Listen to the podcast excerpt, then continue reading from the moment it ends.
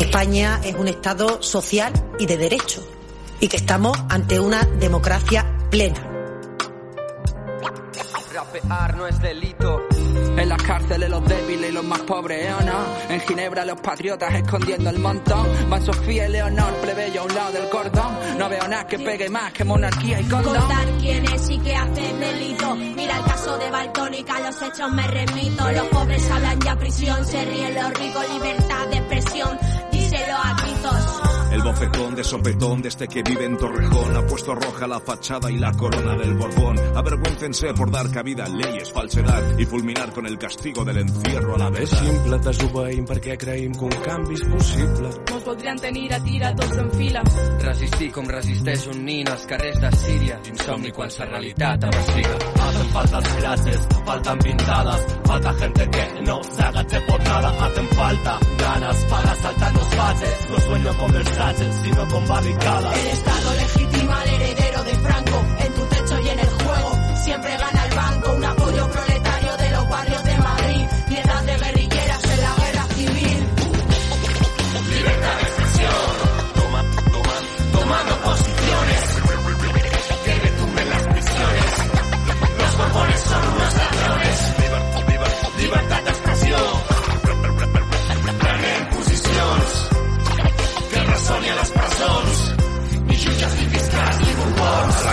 Los pobres, no la infanta Cristina. Pero medio país le desea guillotina. El rey no sabe ni hablar, ¿por qué no te callas? Pero a mí no me cierra la boca, semejante canalla. Por la guerra perdida de nuestras abuelas. Y yo por la poesía con duerme en las cunetas. Tomaremos su calle estilo Black Block. Ocuparé Maribel un Kalashnikov. Se ríe de su impunidad en un chalet en Suiza. Imagínalo borracho diciendo que el pueblo me elija. La hija de su amante recuerda cazas de elefantes. Mientras En una democracia plena, y la democracia española es una democracia plena, resulta inadmisible el uso de cualquier tipo de violencia. No hay excepción a esta regla, no hay causa, ni lugar, ni situación que pueda justificar el uso de la violencia. Ninguna.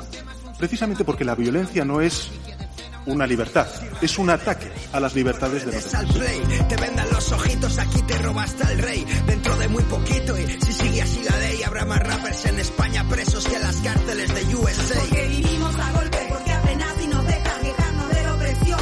La violencia es un ataque a la democracia y, en consecuencia, el Gobierno de España hará frente a cualquier forma de violencia y garantizará la seguridad ciudadana.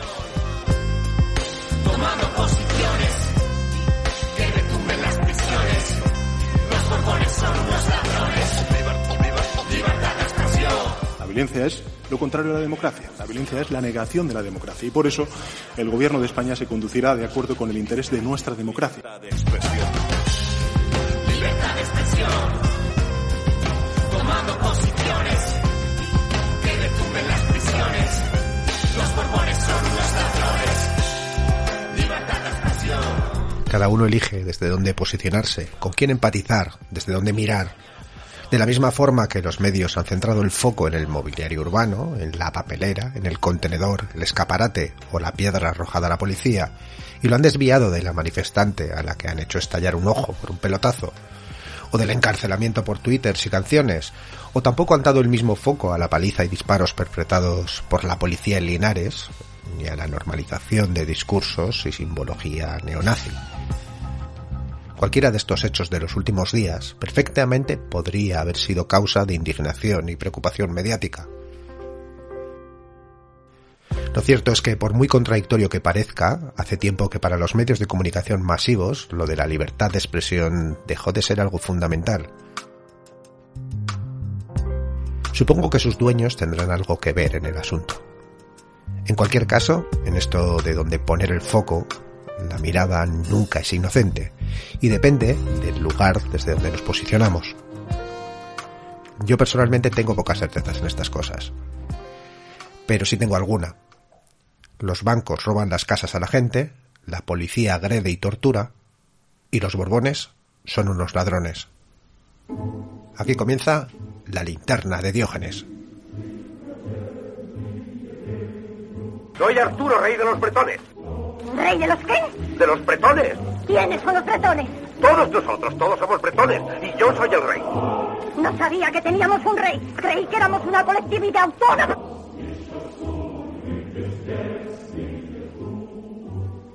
...1874... Piotr Alexeyevich Kropotkin, de 32 años, retoño de la familia principesca de los Smolensk, hijo de un general del zar Nicolás I Romanov, ex oficial del cuerpo de pajes, ex paje personal del zar Alejandro II, secretario de la Academia Geográfica Rusa. Atraviesa en un coche la avenida Nevsky, la calle más importante de San Petersburgo.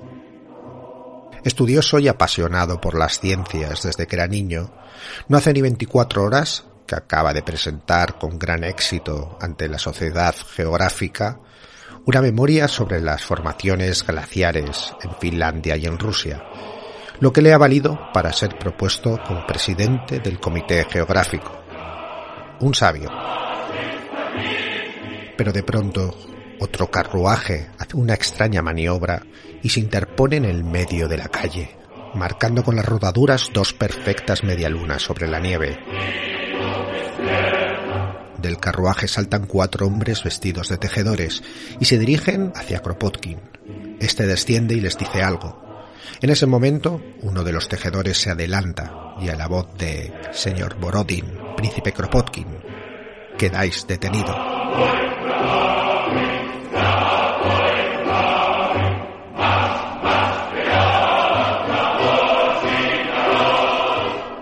La policía política de la tercera sección, la más temida del imperio, ha descubierto que el brillante y joven secretario de la Academia Geográfica lleva una doble vida. Los días son de estudio y anhelos científicos, pero por las noches, y para amotinar a las masas disfrazado de campesino y haciéndose pasar por un tal Borodin, va por los extrarradios de San Petersburgo dictando charlas clandestinas en las que urge a la revolución.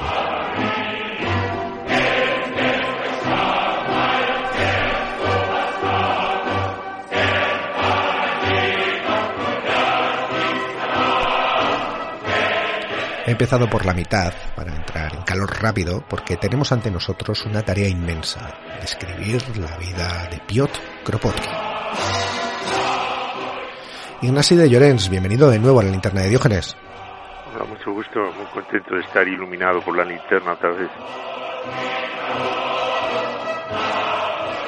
En otras ocasiones hemos hablado ya de, la Magnochina, dedicamos también un programa mm, al populismo ruso. Eh, hace unos años eh, también hablamos de la, de la vida de Bakunin. Y ahora tenemos por delante eh, describir la vida de Kropotkin. ¿Preparado para el reto? Vamos a intentarlo con tu ayuda. Bueno, tenemos todo lo necesario. El té está caliente en el samovar. Tengo sobre la mesa varios mapas de Siberia y Manchuria. Ah, bien, no nos perdemos. Un viejo tratado sobre el movimiento de los glaciares. y una edición antigua de la conquista del pan. Ah, bueno, y una bonita taza con el rostro de, de Kropotkin. Regalo de, de los oyentes del programa. Estando todo listo, comenzamos.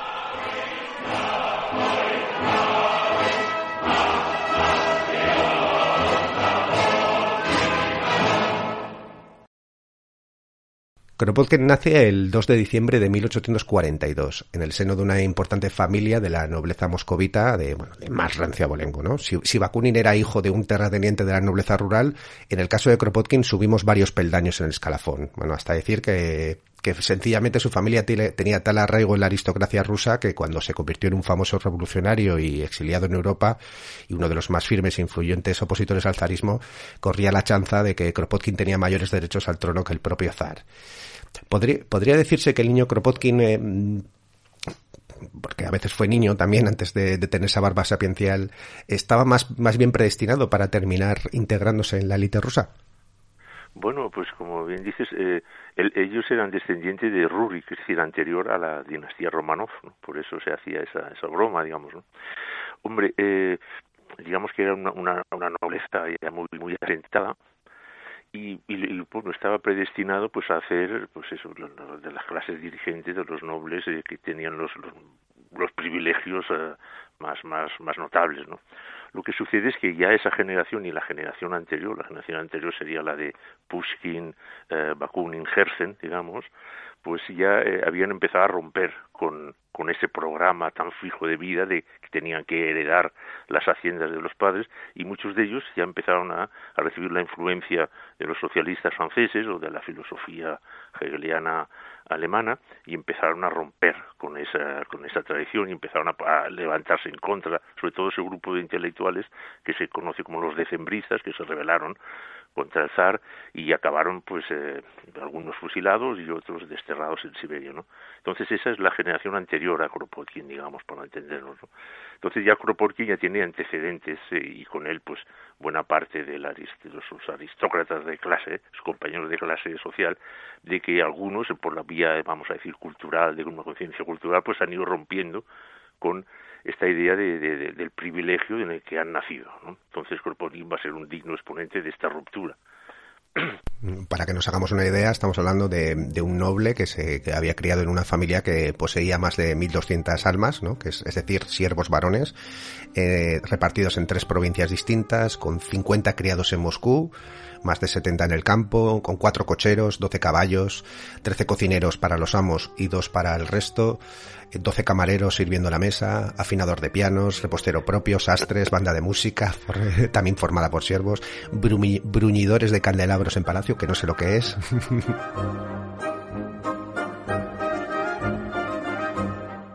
podríamos detenernos un poco en lo que es pase su infancia, porque claro, está marcada por, por la muerte de su madre cuando él tenía tres años.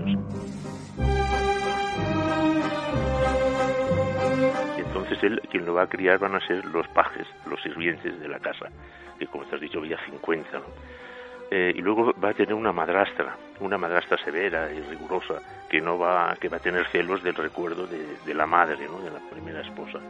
Entonces él clandestinamente va a ser educado por los sirvientes y cuenta aquí en memorias de fragmentos deliciosos de cómo está por la noche, hacen teatro con, con los sirvientes, que le querían mucho a los niños porque eran los de ella, ¿no? los de la, la, madre muerta, ¿no? con la que se llevaban bien los sirvientes. ¿no? Entonces clandestinamente y cuenta ahí que hacían teatro, incluso recuerdo que dice que, que bailaban uh, flamenco español, ¿no?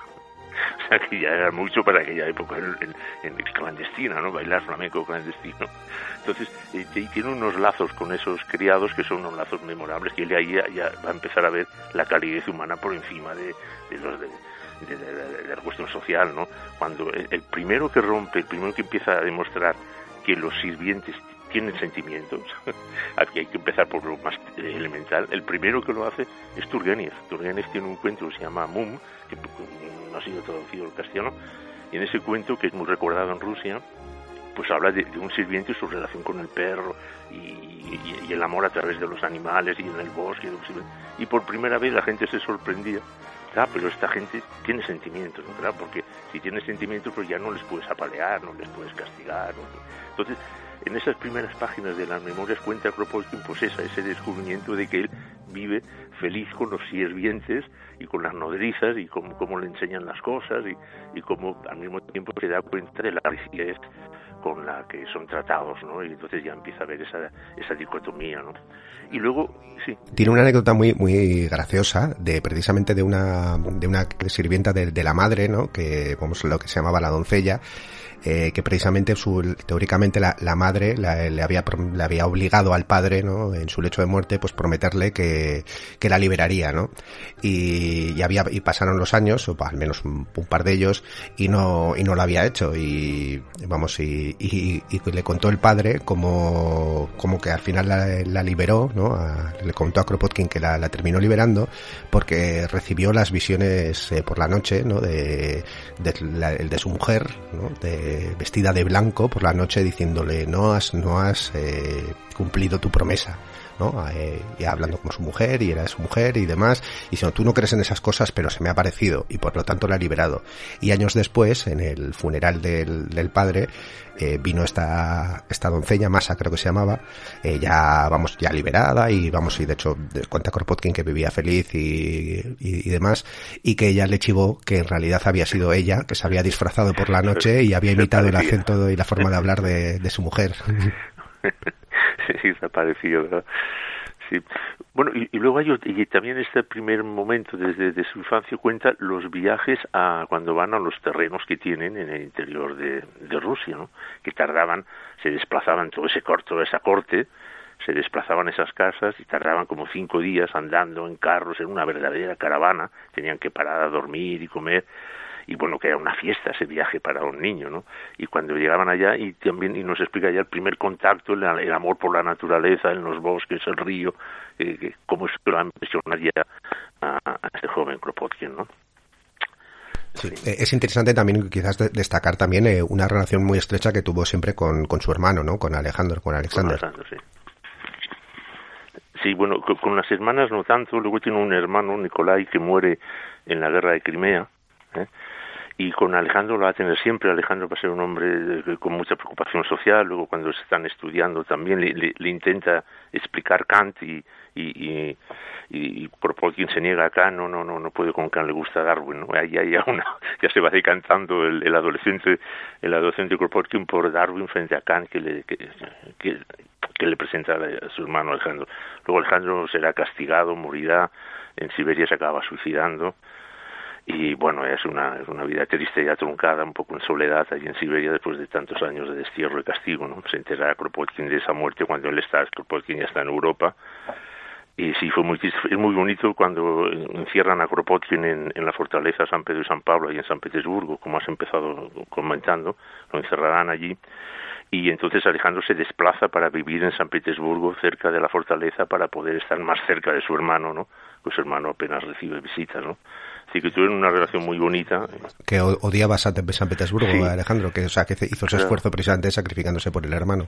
Sí, San Petersburgo, que es una ciudad preciosa, pero es odiada. Primero, ellos son de Moscú, y, San Petersburgo es la corte. San Petersburgo donde está la corte es la, villa y corte, ¿no? El palacio, la vida palaciega, es, y ellos son, son, son moscovitas y luego son amantes de la naturaleza los dos, ¿no? Lo que quieren es perderse por, por los bosques en esos momentos, ¿no?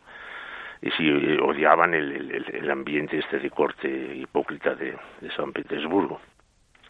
Digamos que en la cárcel donde lo encierran a él, eh, pues es, la, la celda todavía se puede visitar hoy, es una celda museo, es una cárcel museo, está la celda de Kropotkin, eh, no, no, no, la muestran como tal, muestran la del hermano Lenin, eh, por lo menos yo cuando lo visité en el año 91, en plena perestroika, pero bueno, yo, yo conseguí, eh, digamos, me forcé la mirilla de la celda de Kropotkin y, pude fotografiarlo por dentro, bueno, todos son más o menos iguales, pero ahí lo que destaca Kropotkin cuando lo cierran allí es la soledad en toda ese en toda ese en esa cárcel que está en el centro de San Petersburgo en una isla había solo seis presos en, treinta y pico celdas, ¿no? La soledad, la incomunicación, eso es lo que destrozaba a la gente allí, ¿no? Ponían un lugar donde ponían a presos especiales, ¿no? Como fue.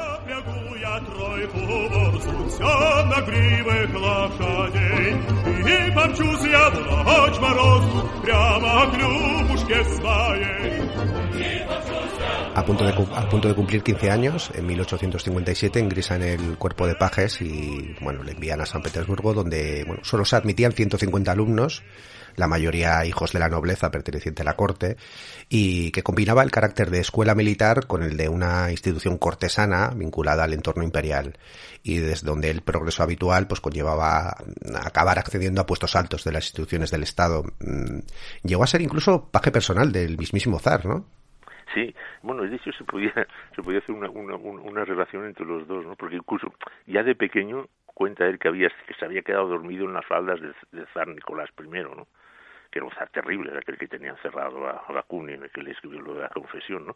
Pues en, un, en una de las fiestas, el ni pequeño Kropotkin, que tenía 3, 4 años, se quedó dormido y que Nicolás le dijo, le dijo a su mujer, tienes que tener niños como este, ¿no? Entonces hay como un, como un juego ahí, porque claro, el que tuvo fue al otro, ¿no? Fue, al, fue al Alejandro II. Entonces la relación entre Alejandro II y Kropotkin, pues es, eh, se puede establecer así, ¿no? Mientras Kropotkin va rompiendo con sus orígenes privilegiados se ponen a servicio de, de, los que no son privilegiados, de los que más sufren, Alejandro que hace un intento, de, bueno, hace la, liberación de los siervos, ¿no? pero luego inmediatamente una liberación que, que los ata, de, los vuelve a atar por la vía económica los había liberado de jure y los ata de, de facto económico y luego pues, pues se muestran unas represiones tremendas tal cual. Por lo tanto, ese, parangón, pues bueno, no, no acaban de dar el, el mismo el mismo en cuenta que llegó a adorar tanto como paje de, del zar que hubiera dado se hubiera interpuesto eh, su cuerpo para evitarle un, atentado o que lo mataran, ¿no? Y cómo pasa de esa adoración al zar, que para los rusos el zar era, era casi una divinidad, ¿no?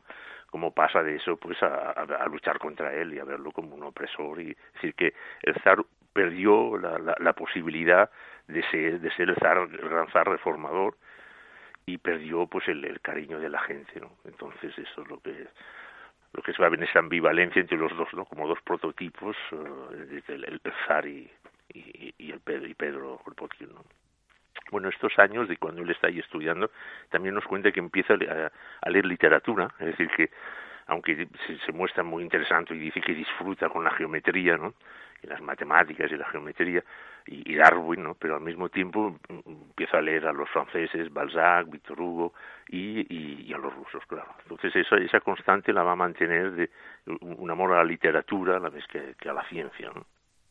Y tras, tras, haberse formado como paje personal del mismísimo zar, eh, podía haber elegido casi cualquier puesto de oficial o, hacer una brillante carrera en la corte, pero bueno, ese espíritu inquieto, su interés científico en la geografía y ese deseo también de alejarse del ambiente opresivo de, la corte, le lleva a decantarse como por, por, un destino en un regimiento semidesconocido en una remota región de Siberia eh, y bueno, termina siendo ayudante de campo ¿no? del gobernador militar de la Transbalcalia en, vamos, en Siberia, entre Siberia y, Manchuria, ¿no? Eh, ¿Opinas como, como yo que, que este periodo que, que, pasa en Siberia es quizás el que más le transformó o el que le terminó cambiando definitivamente?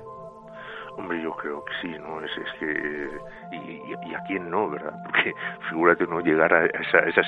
Siberia era para los rusos como el Far West para los norteamericanos, ¿no? Eh, es decir, el mismo creo que es que lo cuenta ahí que el río Amur era para ellos como Mississippi para los norteamericanos, ¿no? Es decir, es un lugar de aventuras, un lugar de, de, la naturaleza virgen todavía. Eh, entonces, claro, alguien con un poco de sensibilidad, pues aquello era volver a nacer, ¿no? Un volver a nacer. Y así lo experimenté cuando hasta, hasta ahí de soldado. Eh, participan en diversas uh, operaciones navegando por los ríos llevando víveres a gente que se había quedado incomunicada en, unas balsas a remo tienen que parar mil aventuras remontando esos ríos. Bueno es el espectáculo de la naturaleza. Bueno todo eso es ha de ser conmovedor a la poca sensibilidad que se tenga no y era un, un hombre muy sensible.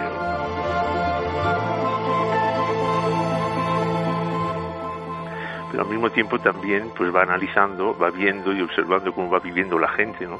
Va tomando sus notas, vamos a decir, de antropólogo, ¿no? Y entonces, eh, pues, pues ahí en Siberia eh, va a hacer varios viajes y uno de ellos, pues ya, ya lo dije como en Siberia se da cuenta de la inutilidad y, de, el estorbo que era la administración oficial, que no llegaba, que llegaba mal, que lo hacía todo mal. Eh, y, mientras la gente lo que tenía que hacer para sobrevivir era autoorganizarse, organizarse por sí misma y prescindir de, de las cosas oficiales que cuando llegaban era para molestar siempre, ¿no? Entonces ahí empieza a, robustecer este criterio que luego pues él va, va, va, a comprender que será, eh, digamos, el socialismo libertario, ¿no?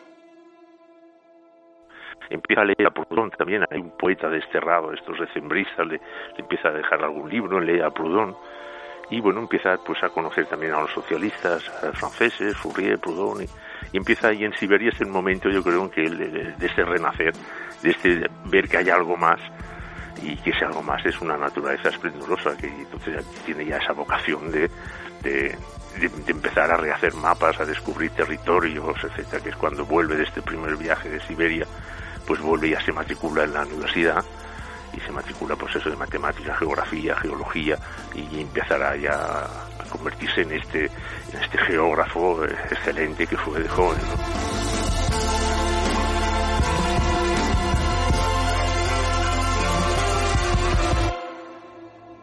Como nos decías, que durante este tiempo realiza varias expediciones de, largo recorrido hacia regiones, bueno, inexploradas de Manchuria, o al menos inexploradas para los, para los rusos y los europeos, ¿no? Descubriendo nuevas rutas, eh, mejorando el conocimiento geográfico montañoso de la región siberiana, descubre fósiles también que le ayudan posteriormente a desarrollar sus teorías glaciares, ¿no? Que le valieron, digamos, su entrada, ¿no? Eh, por, por la puerta grande en la sociedad geográfica rusa y como nos decías también le, le proporcionaron esa, esa experiencia de lo que denominaba un poco la, la vida sencilla, de, de, alejada de un poco de, de, la corte, ese contacto un poco con, con las comunidades populares, ¿no? Y esas estrategias que tenían para, para autoorganizarse, ¿no? Allí donde el Estado no llegaba, ¿no? Y como él mismo terminó deduciendo rápidamente, aquí el Estado no tiene nada que ofrecerles, ¿no? Ahí es un poco que deja de ser un poco ese, ese digamos, reformista constitucionalista, ¿no? Y pasa, digamos, a a, radicalizarse diciendo que no, no, no tiene que llegar ahí el Estado precisamente. Y, esa vida sencilla, ¿no? Como él decía, un buen caballo con el samovar para el té colgado, ¿no? Recorriendo regiones desconocidas, acampando al raso, ¿no?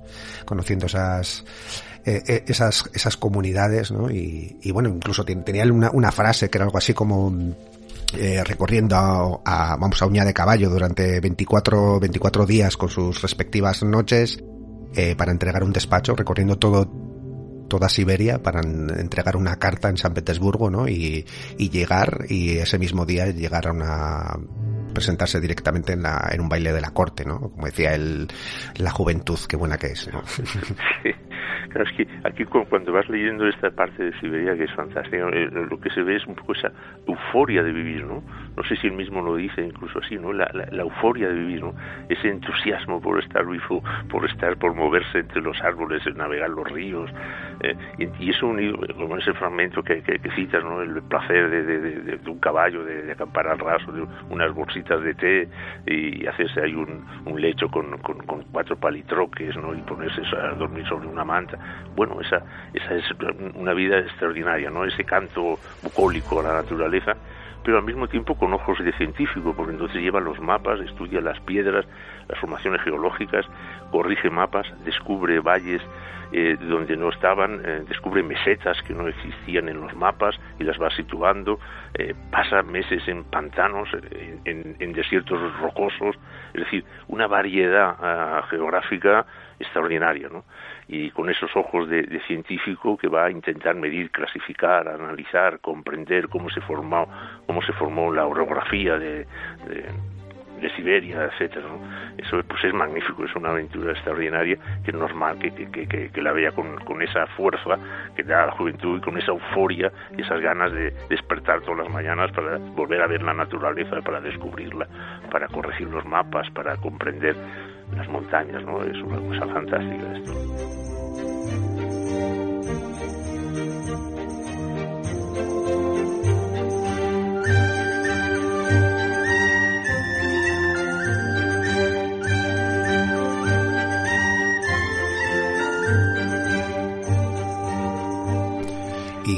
Querría volver precisamente mm, a este aspecto de, del contacto con las poblaciones autóctonas de, Siberia, que, le imprimió un, un, hondo respeto por las formas de, organización propia de las clases populares, eh, que bueno, que le acompañaría el resto de su vida.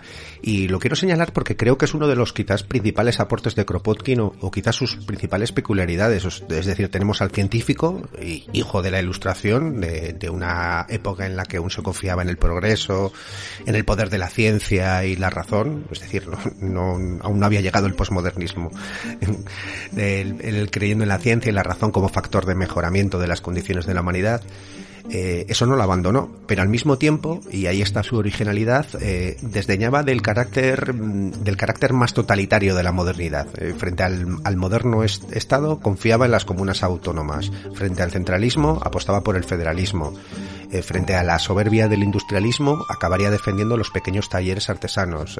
Frente a la intelectualidad ilustrada, defendía la integración de trabajos manuales e intelectuales. Frente a las modernas instituciones estatales, defendía el valor de las instituciones populares de las clases subalternas. Eh, es decir, creía en, la razón, en el progreso, la ciencia, estos grandes conceptos universales de, la modernidad pero los miraba desde otro lugar muy diferente. me he extendido un, poco pues, porque creo que esta combinación hace que, hoy en día siga siendo actual, eh, que una mirada que no la tuvieron otros revolucionarios famosos.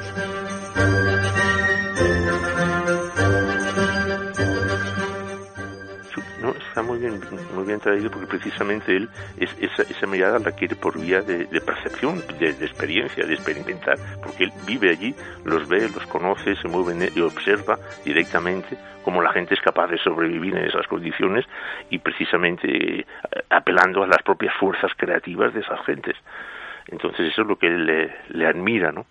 Entonces, para ojos de alguien que viene de formación ilustrada, el descubrimiento de que la gente, la mayor parte de la gente que ha sido marginada de los procesos históricos, tienen capacidad perfecta para sobrevivir, para vivir, para adaptarse a los medios difíciles y al mismo tiempo pueden desarrollar una sensibilidad, pues eso es lo que a él le, hace vivir esa contradicción. Y decir, bueno, ¿cómo es posible si la historia pudiéramos estar eh, incorporada a la, marcha de la historia a la gente que ha sido marginada, que son la mayoría, pues el porvenir sería mucho más esplendoroso para la humanidad.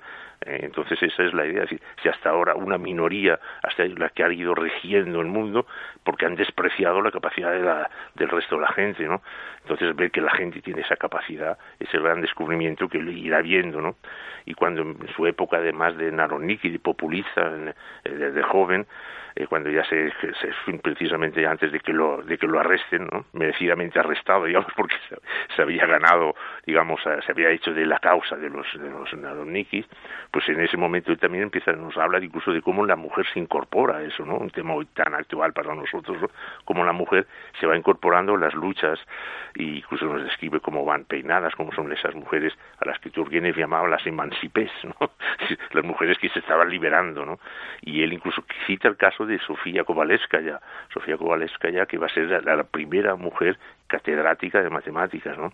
que va a morir muy joven, que había sido precisamente amiga de Dostoyevsky, pues tiene una historia peculiar, Sofía Kovalevskaya, pero la, cita a Kropotkin como uno de los ejemplos de cómo las mujeres también estaban ya empezando a incorporarse a eso, por lo tanto, si, las mujeres han sido marginadas de la historia y son la, y son la mitad, ¿qué no sería, qué no podría hacerse si las mujeres incorporaran y decidieran y pudieran pensar, y quien dice la mujer dice también toda la gente que ha sido marginada y oprimida y desconsiderada, claro, ver eso y al mismo tiempo ver que no se hacía caso, buscar el cauce para que eso pudiera darse, pues es el, el, gran desafío de Kropotkin, ¿no? Intentar hacer buscar la manera de que la gente se incorpore a la decisión de sus propias vidas, que dedican ellos sus destinos. ¿no?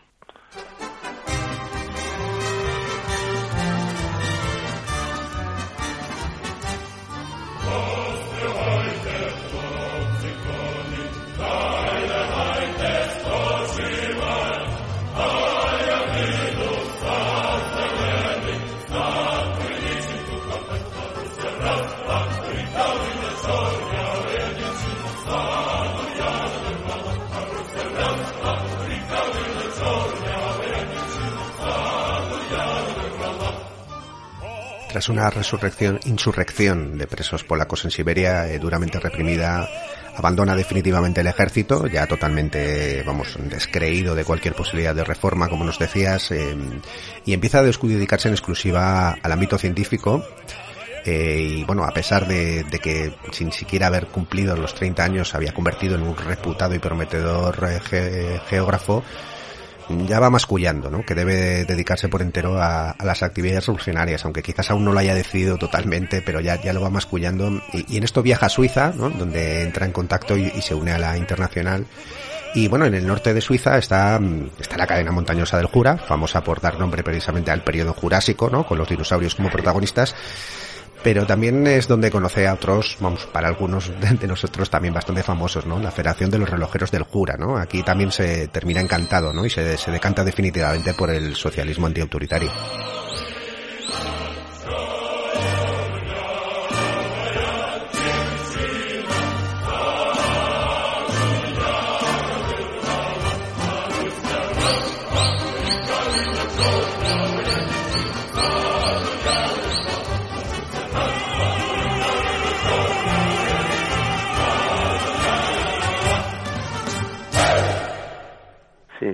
Bueno, ahí siempre se cita que eh, eh, la, la, lástima de que no conociera a Bakunin, ¿no? En el primer viaje que hace, Bakunin todavía vivía, estaba, estaba más o menos por ahí, ¿no? Hay, hay quien dice que, que fue Bakunin, no quiso conocerle porque se quería que podía ser un espía del zar, ¿no? Que viene un príncipe ruso que quiere hablar conmigo. Uy. Pero supongo que estaba escaldado por el tema de Nechaev, diciendo, madre mía... Pero... Pero no acertaba nunca Bakunin, ¿eh? No acertaba. Y por eso el pobre, el pobre dio, uff vamos a poner un poco de cabeza aquí, ¿no? Y no me metan en líos. Y bueno, fue una ocasión perdida porque, bueno, lo había encantado, sobre todo Kropotkin, conocer a, a Bakunin, ¿no? Siempre dice, bueno, que, el eco que había dejado Bakunin en esas montañas y la gente conocida era fantástico, hablaban del compañero Mijail eh, fervorosamente. Allí él sí se hace amigo de James Guillaume, que había sido de alguna manera una especie de secretario de, de Bakunin. Luego eh, empezará a conocer ya en ese mundo pues esas formas de autoorganización obrera, ya la organización en la internacional, con una experiencia, entonces él puede aprender de ellos, eh, puede aprender cómo están haciendo sus revistas, cómo se dirigen a la gente, cómo tienen montadas las federaciones. Entonces empieza a imbuirse de, lo que va a ser luego ese gran propagandista eh, libertario, ¿no? Y empezará ahí a, a, decantarse y a, llamarse anarquista,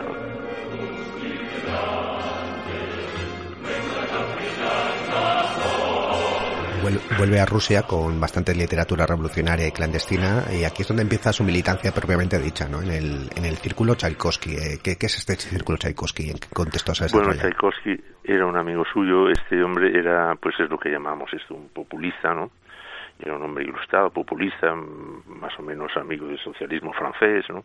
Y entonces él, pues, luego van a ser amigos siempre, y él va a colaborar con ellos, pues en estas tareas de, se incorpora a estos 15 años que va a haber en, en Rusia, en que los jóvenes em, que, saben leer y escribir, los jóvenes que estudian, pues deciden irse a, al pueblo, ¿no? Esa llamada al pueblo, al narot, el pueblo, los, se le llaman pues, los narodniki, los populistas, y, él participa en eso y empieza y nos, nos cuenta los contactos, las reuniones que hacían, cómo intentan, pues eso, enseñar a leer y escribir a la gente, y, irse a los campos para ilustrarles, claro, y, es en ese, esos momentos y en ese proceso cuando empieza la, lucha clandestina, ¿no? Cuando lleva esta doble vida que antes citabas, ¿no?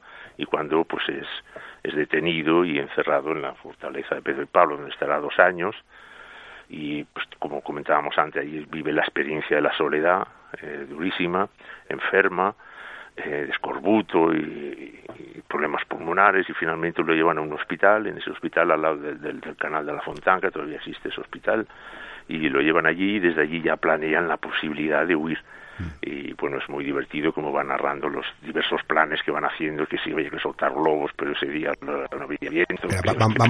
vamos, a detenernos aquí, que esta que es una, una parte interesante, ¿no?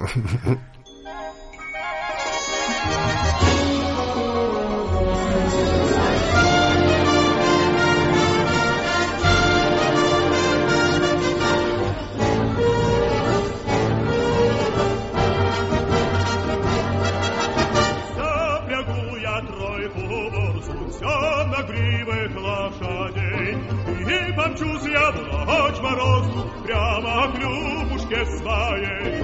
И почувствовал мороз морозу, Como nos decías, eh, bueno, eh, milita ¿no? en este círculo Tchaikovsky, ¿no? Eh, adopta el nombre de Borodin, vestido de campesino y cambiando el acento y, utilizando diferentes tretas ¿no? para, para despistar a la, a la terrible policía secreta rusa y fue realizando sus actividades clandestinas, ¿no? Y por la noche en casa, de nuevo, como el noble Kropotkin, pues a leer a Stuart Mill, libros de geografía sobre Manchuria, Herzen y Proudhon, ¿no? Y, y en esto ya era una persona respetable dentro de la sociedad geográfica rusa y bueno, pues eh, de hecho le llegaron a ofrecer un poco cuando él estaba en Finlandia, ¿no? Observando los, los, eh, los glaciares, ¿no? Y, terminando un trabajo sobre los glaciares, es cuando le llega, ¿no? El ofrecimiento como, como secretario, ¿no? De la Sociedad Geográfica Rusa, y es ahí cuando me parece también bastante romántico y bonito, ¿no? Como precisamente él, relata que mirando los glaciares, ¿no? Decide que él no puede dedicarse a eso, que tiene que dedicarse por entero, precisamente al ámbito revolucionario, pues por, por, por la vida de, de, tanta gente, ¿no? Y cómo vive la gente que él no tiene derecho, ¿no? A vivir con esos privilegios.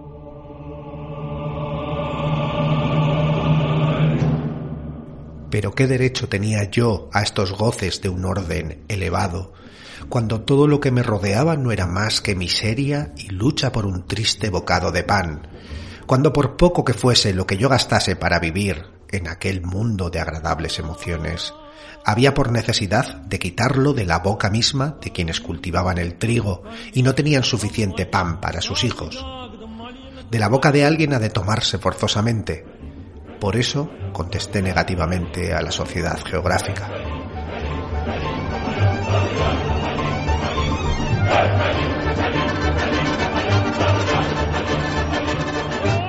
Rechaza la propuesta de la Sociedad Geográfica Rusa, renuncia definitivamente a hacer carrera como científico y casi al mismo tiempo, cuando decide renunciar a ese tipo de vida y dedicarse por entero a la causa revolucionaria en Rusia, es cuando terminan de, cerrar el cerco sobre él. La tercera sección, la famosa policía secreta rusa, andaba detrás de un peligroso elemento subversivo llamado Porodin, que andaba desde la clandestinidad agitando a las masas. En 1874 terminaron de cerrar el cerco al recibir un chivatazo y hete aquí la sorpresa, que el peligroso Borodin era el mismo hijo de un general de la nobleza rusa que acababa de rechazar la presidencia de la Sociedad Geográfica Rusa, Piotr Kropotkin.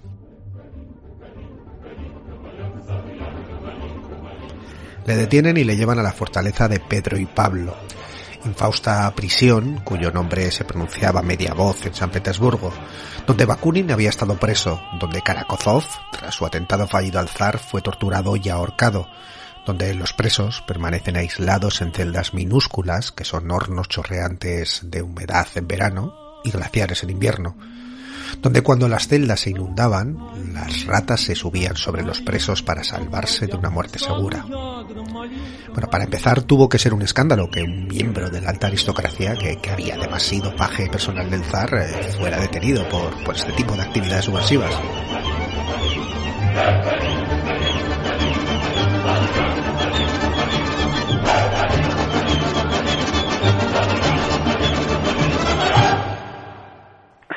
Bueno, además, en, precisamente antes de eh, cuando cuando estaba en Finlandia viendo aquellos los glaciares, él también había hecho ya una hipótesis que es la de Nueva Zemlia, eh, que había dicho, bueno, pues según las corrientes hay una desviación de la corriente, aquí tiene que haber un territorio, una península, y finalmente eh, no, le, no, le, no le dieron presupuesto para ir a comprobarlo, y dos años más tarde lo comprobó una expedición austríaco, tenía razón, la hipótesis era correcta de Kropotkin y le llamaron a esa pues la tierra del emperador, eh, emperador austríaco, ¿no?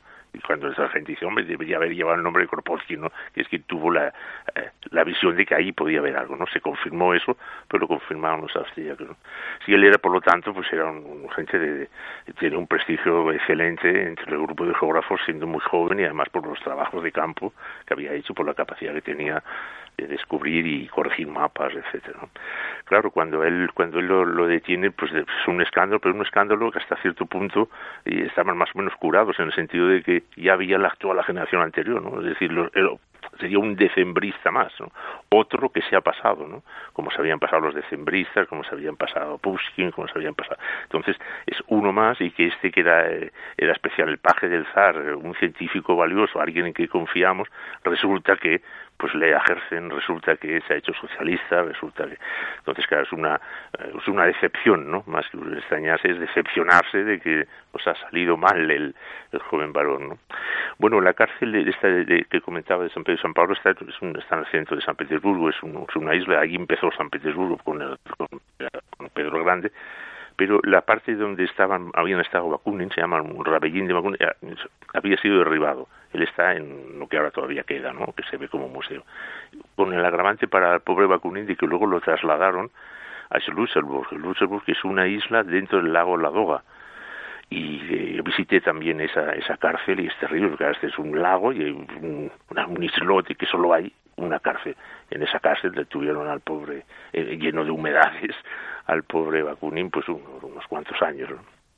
Sí, la, la, la, experiencia de la cárcel eh, le marca, él, comenta eso, ¿no? De la soledad, el embrutecimiento, el miedo, eh, uno, un, un compañero de cárcel se suicida, el otro enloquece. El círculo este Tchaikovsky pues se dirigía más o menos pues a agentes eh, ilustrados y cultos que pudieran dedicarse a ilustrar a los demás. ¿no? Un círculo parecido había estado es donde estuvo Dostoyevsky frecuentó Dostoyevsky ese círculo y, lo detuvieron lo enviaron a, la cárcel de Dostoyevsky por haber estado en un círculo de estos, ¿no? Es cuando luego Dostoyevsky lo contará en los, apuntes de la Casa Muerta, ¿no? En memoria de la Casa de los Muertos, que es la cárcel donde lo enviaron, ¿no? Es decir, que eso de los círculos, pues, pues tenía su peligro porque, claro, eh, había unas medidas represivas muy duras, ¿no? Bueno, es, una, es una prisión eh, con una altísima comunicación. O sea, estamos hablando de, de una prisión, vamos, que nos podemos imaginar lo más tétrico del, de los regímenes sí. medievales, es decir, de, de donde eh, Kropotkin relataba un poco como había rumores, ¿no? De, de presos desconocidos que habían desairado al zar, ya no por cuestiones políticas, sino por alguna razón o algún cotilleo que conocían o algún secreto que conocían y que llevaban años y años y años por ahí sin saber que, que estaban ahí ocultos, ¿no? Y presos y que simplemente estaban el rubor, ¿no? De que se había visto agentes con largas barbas ahí en una celda, ¿no? Oscura. Estamos hablando de, una cárcel terri terrible. Eh, la, lo que sí que tuvo un poco de suerte Kropotkin es que precisamente como la sociedad geográfica rusa intercede en parte, ¿no? Para, por él, para que le, le permiten eh, algo que, que era, estaba prohibidísimo, ¿no? Le permiten continuar con sus investigaciones geográficas y le permiten acceder a libros, papel y, y lápices, ¿no? Lo que digamos que le sirve un poco. Pero como nos decías, eh, esas, esas, eh, estos años, ¿no? De, de, durísimas condiciones de encarcelamiento, incomunicación casi absoluta, eh, vamos, estamos hablando de fuerte insalubridad, falta de luz, pues como él mismo cuenta, en invierno solo podía salir al patio 20 minutos cada dos o tres días. Eh, le llevan a que termine deteriorándose físicamente eh, hasta hacer peligrar su vida, ¿no? Eh, y, y, en esto es como nos decías, le, le trasladan al hospital contiguo a la, a la, prisión militar de San Petersburgo. desde donde mientras va recuperando la salud se va pergeñando un plan de fuga maravillosamente cinematográfico y, y, seguro que si cito alguno de los elementos que lo protagonizan, eh, estoy seguro que, que, pondrá los dientes largos a los oyentes. Un reloj con un mensaje oculto, escondido, un sombrero, un violinista y un caballo de carreras como protagonista.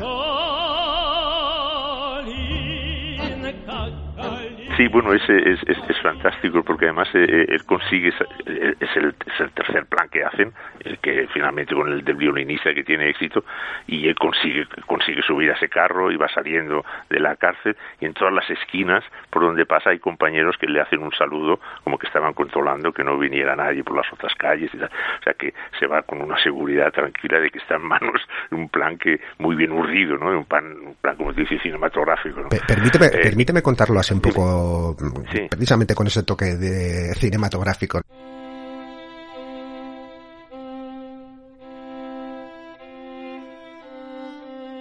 bueno, eh, le al final le conceden salir al patio de, del hospital de la prisión para poder pasear y, e ir recuperando la salud poco a poco.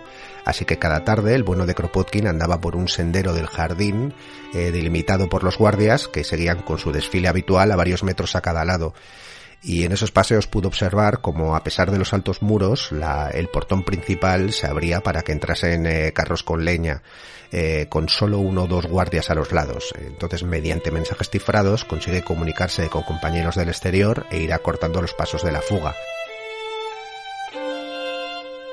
Le hacen llegar un reloj que al ser un reloj normal, sin nada especial, eh, pasa los controles sin mucho esmero pero dentro del reloj hay un papelito con las indicaciones para la fuga. Kropotkin sale a hacer sus ejercicios, renqueando y encorvado todavía, como los días anteriores, para disimular que se había recuperado y, así evitar que le devuelvan a la prisión. En un edificio enfrente, un violinista toca una canción, informando de esta forma que todo sigue según lo previsto. Kropotkin, desde el patio, lleva el sombrero en la mano, indicando lo mismo. No hay contratiempos, todo sigue adelante.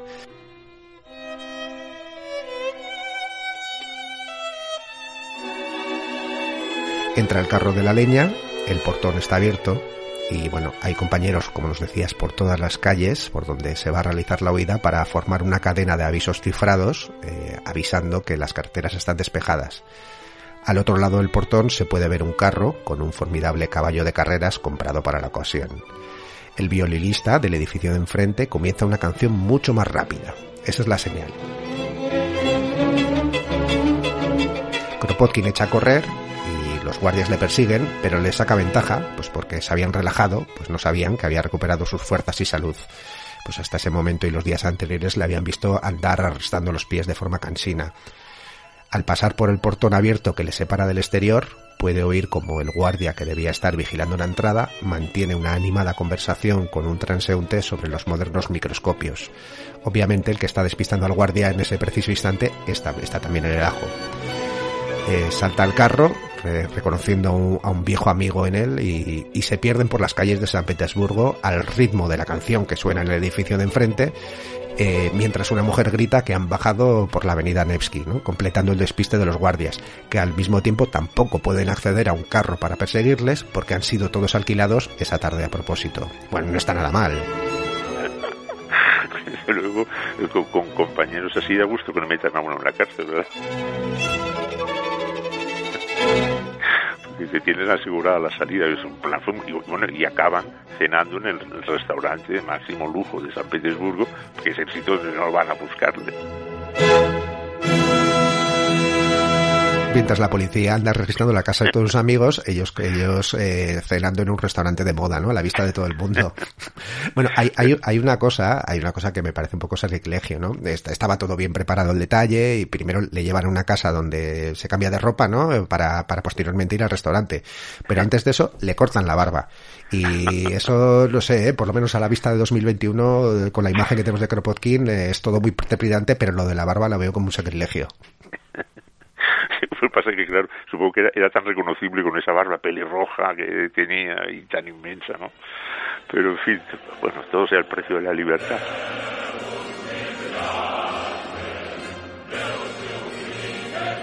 Y, y, y, acaba, y acaba esta parte cuando diría, claro, entonces sale de Rusia, y sale de Rusia y nos describe que va en, la, en el barco que lo lleva hacia, hacia Inglaterra, va en la proa, a pesar del mal tiempo, la tempestad que está haciendo en el mar y, y, y, disfruta de la sensación de libertad, de mojarse del viento, de ir en la proa del barco buscando un norte, otro norte para su vida, que en este caso va a ser pues el exilio en, Europa, ¿no? Acabaríamos este capítulo con esta visión suya ahí en la proa.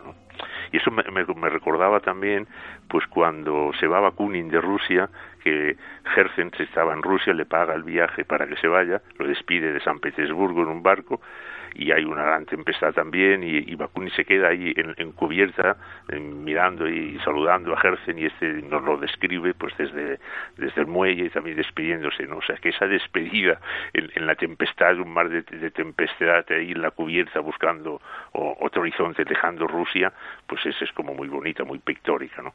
Claro, Kropotkin dice que ya no volveré, ya no volvería a Rusia, claro, cuando acaban las memorias, él tiene 57 años, todavía no sabe que va a volver a Rusia y, y de qué manera, ¿no? A través de la, de la revolución, ¿no? pero cuatro, cuatro décadas después, ¿no? Sí, exactamente. Sí. Eh, aquí, bueno, con, comienza el, el, largo exilio de Kropotkin, eh, me gustaría destacar una cosa mmm, así un poco más global que, que me, me, resulta especialmente destacable. Eh, la figura de Kropotkin se suele asociar a, a, su imagen pública, ¿no? El del sabio bonachón, eh, autor de grandes y famosas obras del anarquismo, mm, eh, pero sabemos que, bueno, antes de exiliarse definitivamente en Inglaterra, mm, años después, eh, utilizó nombre falso en múltiples ocasiones, de hecho trabajó durante mucho tiempo como científico para la revista Nature, pero lo hizo con nombre falso, ¿no? Haciendo revisiones de trabajos de, de geografía bajo, bajo un seudónimo falso.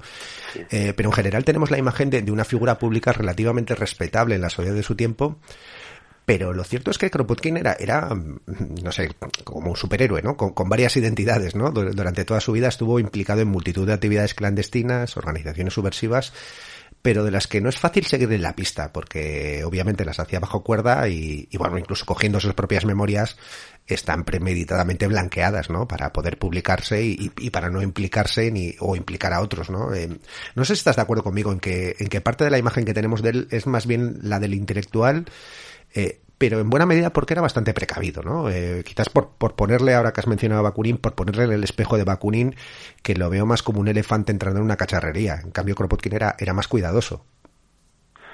Sí, bueno, puede ser, eh, puede ser.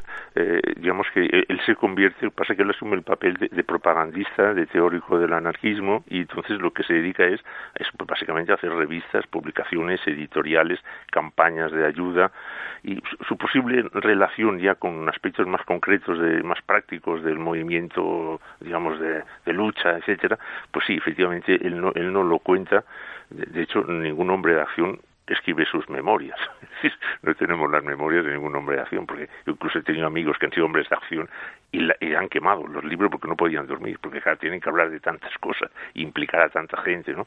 Entonces, es muy posible que, como tú dices, tan de que él prescinda, él prescinda de los entresijos de la lucha cotidiana en esa época ya del exilio, como también prescinde de la cuestión más personal, ¿no? Su mujer apenas aparece cuando era una figura clave, en el momento que se casa con ella, se unen con ella, va a ser una figura clave en, su vida, ¿no? Es la que le va a dar pues esa, esa tranquilidad y, va a ser una, una compañera eh, genial, ¿no? Y apenas no, apenas hace referencias que estas son el, mérito, digamos, de las memorias de, de Kropotkin es que son unas memorias que son personales como, como, tiene que ser una memoria, pero no son nada egocéntricas, ¿no? Prescinde de la vanidad, prescinde de, eh, de digamos, no se pone así a sí mismo delante todo el tiempo, ¿no? sino es lo que él vio, lo que él comprendió, lo, que él, a, lo que él asistió, ¿no? Entonces es una memoria de, un hombre humilde. Y respecto a los entresijos, digamos, de, de, la lucha, pues supongo que hay esa prevención, porque si tienes que hablar de ellos, tienes también que hablar de las gentes que estaban contigo, de los compañeros, y eso pues sería como poner en evidencia a otros, ¿no? Es decir, que los hombres de acción, cuando son hombres de acción, pues no, no escriben las memorias. Au village sans prétention, j'ai mauvaise réputation.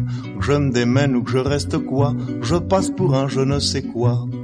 Je ne fais pourtant de tort à personne en suivant mon chemin de petit bonhomme, mais les braves j'en aime pas que l'on suit. Bueno, eh, una, activaría una, una revista, Le Revolté, en 1879, que es una de las más famosas, ¿no? Eh, participaría en diferentes imprentas clandestinas, ¿no? y, y y se va convirtiendo, como nos decías, en el principal teórico y propagandista del comunismo libertario. Mm, bueno, aquí te quiero preguntar, ¿en qué se diferencia del colectivismo bakuninista previo? Eh, no sé si no sé si merece la pena entrar en esto, pero bueno, como al menos en España hubo bastantes debates y discusiones eh, durante un tiempo dentro del anarquismo entre colectivistas y anarcocomunistas, eh, ¿qué nos puedes contar de, de, esta, digamos, propuesta de Kropotkin, ¿no? que terminó desarrollando? Es un debate un tanto espurio, es un debate que gusta mucho a los historiadores para hacer sus tesis, ¿no? Entonces ya tienen ahí dos tesis, ¿no? Bueno, colectivistas y comunistas libertarios. Entonces, venga, vamos a hacer... En España sí hubo bastante debates, es verdad pero bueno, es, es, una cuestión de matiz. Es decir, eh, claro, lo, que planteaban eh, Bakunin, James Guillaume, etcétera, pues era que eh, el que no trabaja no come. Es decir, en función de lo que hace, pues recibes, ¿no? Pero entonces, claro, eso se, veía injusto porque había pues toda la gente que no puede trabajar, toda la gente, los, ancianos, en fin, era un poco injusto aquello, los enfermos. Entonces, bueno, un criterio demasiado riguroso y entonces pues eh, lo, que propone eh, es el comunismo libertario que se va a llamar comunismo libertario que propone eh, Kropotkin es lo que se llama la, toma del montón ¿no? es cada quien según sus necesidades ¿no? una persona puede tener muchos hijos y, y trabaja él pero tiene muchos hijos que mantener por lo tanto tendrá que recoger más que no solo lo que ha producido en su trabajo sino las necesidades que tiene porque tiene que mantener a esas criaturas por lo tanto lo que proponía eh, es decir eh, Kropotkin tomar el montón sobre la base de, que haya un montón en el que sobre cosas, claro. Eh, entonces habría que organizarlo para que cada quien pues vaya cogiendo lo que necesite, ¿no? Pero ese es el norte al que hay que ir, es decir, que la gente recoja lo que necesite, pero es que como precisamente lo que habría que cambiar es la, idea de necesidad, que es lo necesario, que no, pues eh, si cambias esa idea, pues eh, estaría arreglando el problema económico, porque cuántas cosas llamamos necesarias sin serlo, ¿no? Entonces, lo elemental, pues tendría que poder llegar a todo el mundo, y de esa manera, pues bueno, es una manera, vamos a decir, más bondadosa de organizar las cosas. Sería un poco, por llevarlo al terreno la moral, la diferencia que puede haber entre lo justo y lo bondadoso. Lo justo es que, bueno, yo he hecho dos y recibo dos. Muy bien, eso es justicia, no hay nada que decir ahí. Lo bondadoso es yo eh, he hecho dos, pero renuncio a uno y me quedo uno y que lo tenga el otro. Pero eso no es justo, no, es bondadoso. Por lo tanto, la bondad es un grado superior ético, ¿no? Entonces, lo que está buscando Kropotkin, a mi impresión que una le toma el montón, es una sociedad basada en esa bondad económica, ¿no? Bueno, que lo, nombraban así, además, el, montón de, de Kropotkin, los, los, colectivistas de, bueno, de, de, la Revolución del 36, ¿no? Eh, y precisamente esos debates, ¿no? Entre, entre ya no cuando cogían comida, sino cuando cogían tabaco, café y demás, ¿no? Ah, y, y, las reflexiones, ¿no? Que tenían de no les podíamos decir que no cogieran, pues porque era el montón, pero bueno, teníamos ahí nuestras, nuestros problemas y tal porque estábamos en contra de la, de la, del, del, alcohol y de las y de la, del tabaco y de esas cosas. Se hizo el montón que se llamaba de Cropoquín.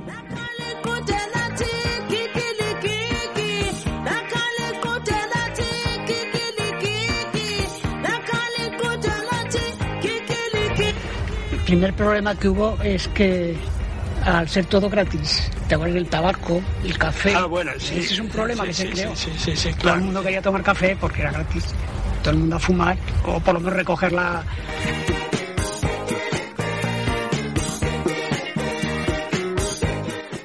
Y eso hubo que rectificarlo. Entonces hicisteis los racionamientos del tabaco.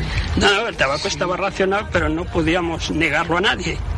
Eso fue una contradicción para nosotros, porque queríamos suprimir los vicios y nos dimos cuenta que al darlo gratis, pues había más que fumaban. Pero no podíamos negarlo a nadie.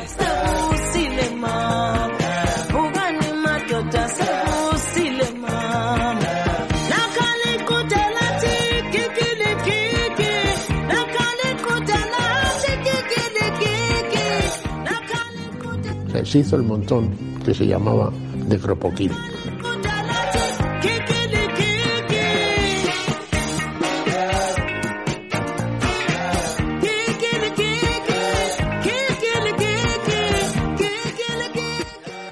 En ese caso, cuando se trata de la toma del montón, pues naturalmente se tiene que tener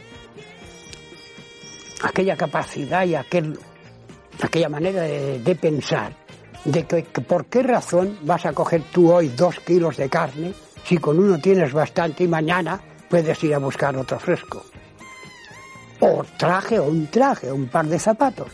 Allí se estaba exento de luz, de agua, de escuela, de todo. Allí no había que pagar nada.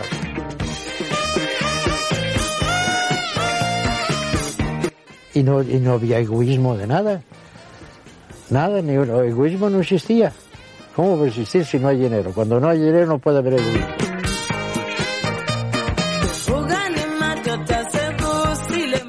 Hoy lo dices y no lo comprende la gente, pero que, que, que no, que se asumió bien. El haber hecho la, la colectividad, como crear la colectividad, la inmensa mayoría del pueblo lo encontré muy bien y esto que no eran sindicalistas ni eran anarquistas, todos.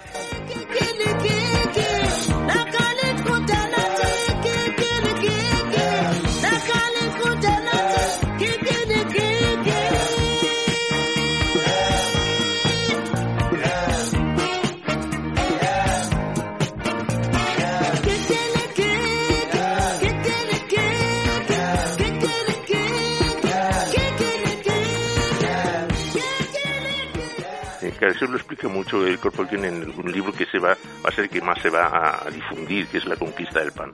En la conquista del pan es donde hay más, más aproximación a esta idea, ¿no? Y es el libro más difundido, sobre todo en España, ¿no? en fin, se va a hacer famoso por eso del montón. Sí, sí, sí, solo con el nombre ya, vamos, eh, me puedo imaginar eh, que la gente se acercase a ese libro, ¿no? De donde, cómo se conquista el pan. La conquista del pan, Se hizo el montón que se llamaba de Bueno, en esta época también traba amistad con, bueno, con el también geógrafo y naturalista anarquista Eliseo Reclus, ¿no? Con quien además comparte muchas de sus posiciones sobre el, comunismo libertario y, y, también sobre su concepción eh, teórica de, cómo debiera ser la, la, la, comunidad del futuro, ¿no? Bueno, José Luis Ollón tiene, tiene un libro estupendo, ¿no? Que llamado La ciudad según Reclus, que habla del tema. Pero bueno, Reclus sería también una, una persona importante, ¿no? Un poco además paralelo, ¿no? Como muy... muy importante y además con quien comparte la vocación geográfica. ¿eh? Es decir, bueno, y, no solo Reclus, porque los Reclus es una familia fenómeno, ¿no? Porque está el mayor, Elías, que había venido por España. Elías es un, vamos a llamar, antropólogo, tiene, eh, digamos, mm, quien lavaba siempre sus estudios sobre las religiones primitivas que había hecho Elías eh, Reclus. Eh, y luego estarán dos hermanos más, aparte de Eliseo, que también son geógrafos, Onésimo y Armán. Uno de ellos eh, hizo mapas sobre África y el otro sobre América.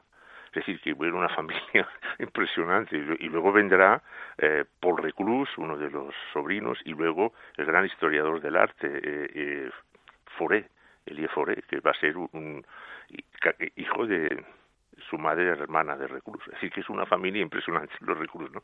Bueno, con Elías es con quien va a tener más relación, y Elías está, está haciendo esa geografía universal, que creo que son 19 tomos, impresionante, y para algunos de, esos tomos, los que tienen que ver con Asia y con, la zona de, Rusia, pues pide la colaboración de Kropotkin. Entonces hay en esa geografía, yo he consultado alguna vez esos tomos, y viene pues ya viene debajo pues bueno pues la descripción de, de, tal meseta o de tal región pone abajo eh, Pedro Kropotkin ¿no? es decir que va a colaborar con él la visión geográfica que tienen Reclus y Kropotkin también coinciden. Reclus se le suele considerar pues uno de los geógrafos que va a romper con la idea de la geografía nacional y poniendo la geografía regional. Es decir, la, nación es un invento político, mientras que, lo que sería la región, las zonas, las zonas geográficas, pues las montañas no entienden y los ríos no entienden de fronteras, ¿no?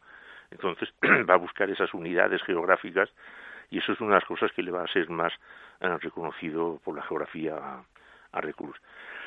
Respecto a la parte política, pues sí, pues van a coincidir mucho. De hecho, Reclus va a ser en principio un, maestro para él, porque él conoce, conoce el anarquismo también a través de Reclus, y van a ser siempre muy amigos y cuando Reclus está enfermo y tal es uno de los momentos más duros para Kropotkin la, la, muerte de, de, Reclus en fin van a ser eh, muy buenos colaboradores. En suivant mon chemin de petit bonhomme, mais les braves j'en aime pas que l'on suive une autre route que non les braves j'en aime pas que l'on suive une autre route que tout le monde médit de moi, sauf les muets, ça va de soi.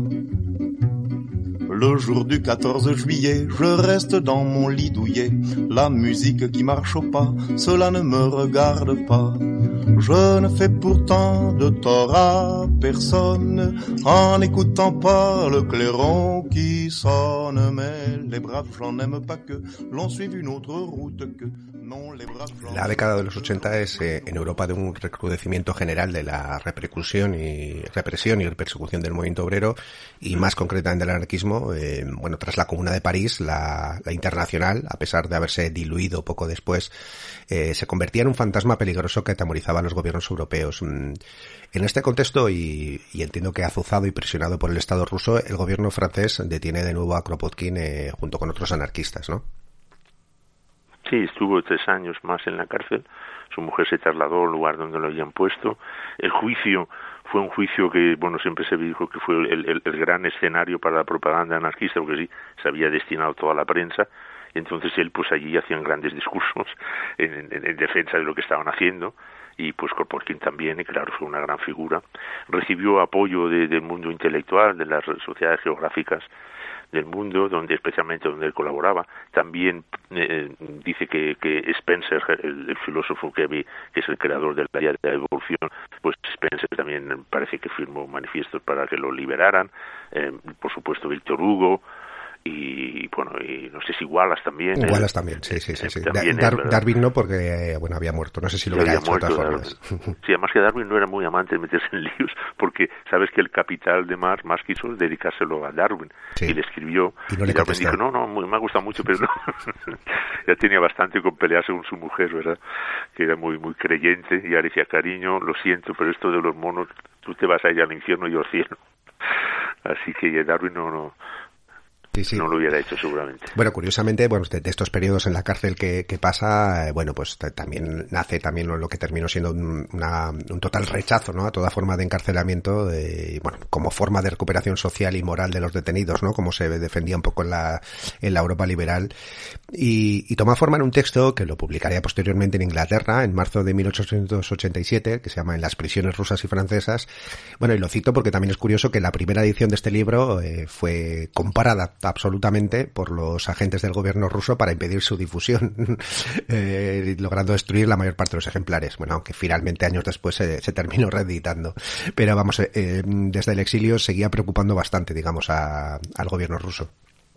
Sí, además ahí cuenta cuando está en la cárcel, cuentan anécdotas graciosas que recuerdo vagamente, ¿no? Con, con, con la mujer de Kropotkin que se había destinado ahí al lado, y la cantidad de espías rusos que, que merodeaban por la cárcel y los contactos, y bueno, bueno, es una barbaridad. Siempre había como una nube de espías que supongo que eran muy vistosos de ver.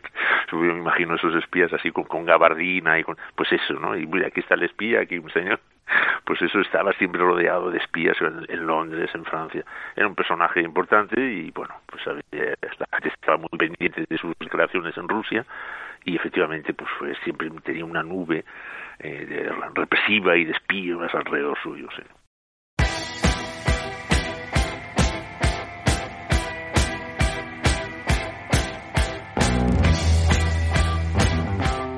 Pasa varios años, cerca, no sé, tres o cuatro en, en la cárcel, eh, pero bueno, el, gobierno francés recibe muchas presiones, como nos dices, de diferentes instituciones científicas y bueno, de personajes eh, del, del mundo intelectual y, y, demás. Y bueno, terminan escarcelándolo, pero claro, eh, seguía corriendo el riesgo de que le terminasen deportando a Rusia. Así que mm, decide exiliarse a Londres, ¿no? Donde ahí, ahí termina terminará pasando las, las próximas tres décadas, ahí nada menos. ¿no? London calling to the faraway towns. Now war is declared and battle come down. London calling to the underworld. Come out of the cupboard, you boys and girls. Sí, en Londres, sí, finalmente se va a Londres. En Londres, bueno, eh, funda el periódico Freedom, que todavía existe, y es un periódico magnífico, y ahora es editorial y editan libros, etcétera y en, en, Londres eh, digamos tiene unas condiciones de vida más aceptables desde el punto de vista político. Y él ahí se dedica ya mucho al, estudio. Eh, va, va, a publicar muchos libros allí empezará con bueno en, la, los estudios sobre el apoyo mutuo sobre la, la historia de la literatura rusa etcétera. Empieza a hacerlos allí. Es un personaje que interviene también en la vida social y política. Es conocido eh, participa en campañas de, de, crítica al zarismo, entre ellas la de sacar a Lenin de la cárcel, que en un momento que había pasado Lenin por ahí lo habían metido. Es decir, que es un personaje que, digamos, que influye mucho en los intelectuales que lo conocen, ¿eh? tiene ahí sus cosas con Bernard Shaw, sabemos la, la, referencia que hace Oscar Wilde en el De Profundis, cuando cita en el De Profundis ya en la cárcel Oscar Wilde, cuando cita a como una de las personas sabias y buenas que ha conocido, es mm, influyó también seguramente en Edward Carpenter y toda esta forma de, de socialismo uh, más o menos libertario que empieza que, que van haciendo en, en Inglaterra en fin es un personaje que, es reconocido y aceptado por, por, por los intelectuales ingleses lo, lo, tienen en cuenta me refiero ¿no?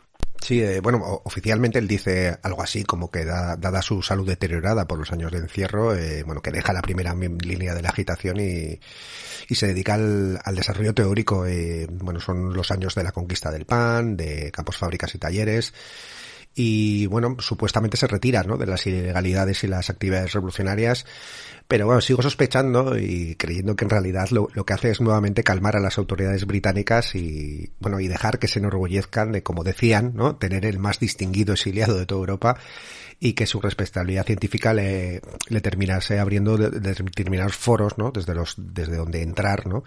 Eh, pero que en buena medida también siguió también con, con actividades un poco, pues no sé si directamente clandestinas o, o subversivas, pero también bajo cuerda, ¿no? Porque luego van apareciendo su nombre en diferentes organizaciones, en diferentes eh, textos, ¿no? Eh, es decir, que mantuvo el contacto, aunque digamos que no, ya no, no se van a gloriaba de ello, sino él, él eh, prefirió de alguna forma también siguió de, llevando esa, esa, doble imagen, ¿no? La del científico respetable que escribía la entrada sobre, sobre anarquismo en la enciclopedia británica y, luego por el fondo seguía recibiendo visitas, ¿no? De, que, que le hacían y, y, estando en contacto con todo, el, con todo el movimiento, ¿no? Quizás ya no con largos viajes bajo identidades secretas o, o reuniones en lugares recónditos o echando a correr para despistar a la policía, pero seguía estando en buena parte de, de los fregados, ¿no? O sea, seguía estando en contacto, digamos, con, con todo el movimiento libertario.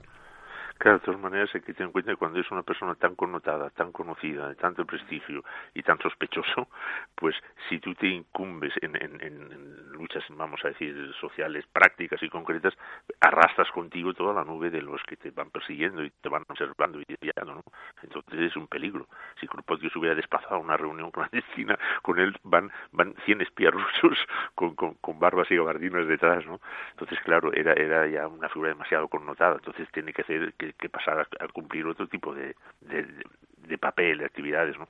Por ejemplo, hay Malatesta que está en, en Londres, pues lo frecuenta mucho, lo, lo, tiene como un padre y un patriarca, aunque luego van a polemizar, ¿verdad? Pero bueno, eh, en Malatesta sí que está metido en todos los fregados, ¿no? Y, y su cuenta como a veces acudía por la noche escondidas a pedirle auxilio para escapar a Kropotkin porque lo cogía, lo recogía y, lo trataba de una manera, eh, dice maternal incluso, ¿no? Es decir, que bueno, era, era la gran figura que intentaba pues ayudar y contribuir y apoyar, pero con la limitación práctica que le suponía el ser tan observado, ya no solo por la salud, sino por, por, por ser tan vigilado, ¿no? Sobre la actividad como naturalista y su defensa del apoyo mutuo hablamos la semana pasada con Álvaro Girón Sierra y bueno, sobre sus últimos años y vuelta a Rusia ya lo hicimos hace años con Jordi Maiz a propósito de su libro El Kropotkin. Así que tampoco vamos a entrar ahí o al menos demasiado. Pero quizás podemos entrar en, alguna otra cosilla, aprovechando que has mencionado a Malatesta, eh, al que conoció cuando estuvo en Suiza eh, en la sección de la, de la Internacional, ¿no? de la Federación del Jura, y como nos dices, trabó una, una amistad y Malatesta le respetaba mucho y, además es, es, otro de los grandes nombres del canon anarquista. Pero, como nos dice, terminaron polemizando. Eh, ¿Qué pasó entre Kropotkin y Malatesta?